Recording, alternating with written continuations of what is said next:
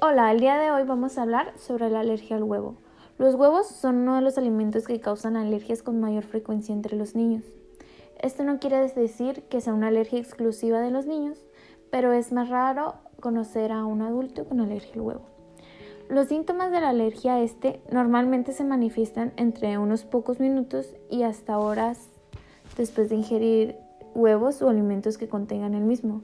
Los signos y síntomas varían de moderados a graves, pero esto dependerá siempre de cada persona.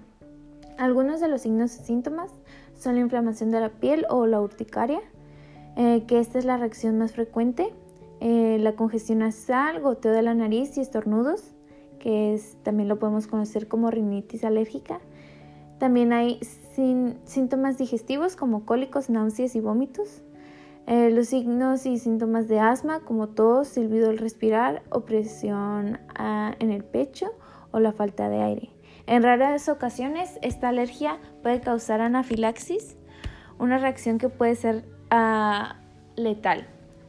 Eh, esta reacción consiste en la construcción de las vías respiratorias, como inflamación de la garganta o un nudo en la garganta que dificulta que entre el aire a nuestros pulmones dolor y cólicos abdominales, pulso acelerado o incluso un choque con fuerte descenso de la presión arterial que se siente como mareos, aturdimiento o pérdida del conocimiento. Pero vamos a hablar ahora qué es lo que causa estos síntomas.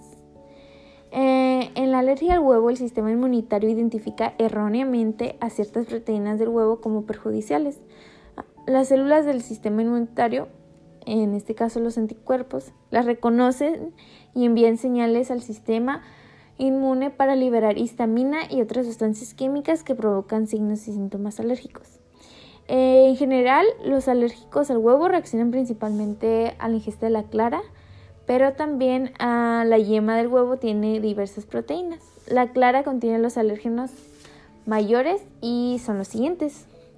En 11% el ovomucoide, la ovoalbúmina en 54%, ovotransferrina o conalalbúmina 12%, ovomucina de 1.5% y lisocima de 3.5%.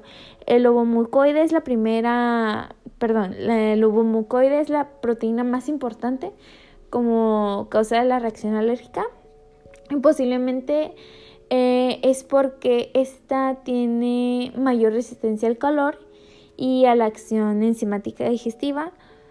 Y la ovotransferrina y la lisocima son menos estables al calor y resultan, uh, resultan ser alérgenos más débiles. En el caso de la yema se encuentran tres fracciones proteicas principales que son los gránulos, la libetina, eh, la lipoproteína de baja densidad. La libetina o albúmina sérica está presente en plumas, carne y huevos de gallina, lo que explica la aparición del síndrome ave-huevo, en el que el paciente presenta síntomas de alergia al inhalar partículas de plumas o comer huevo y carne gallina. Existe reactividad cruzada entre proteínas de la clara y de la yema y entre otros huevos de distintos pájaros. Hasta aquí vamos a dejar el tema de hoy y nos vemos en el siguiente podcast.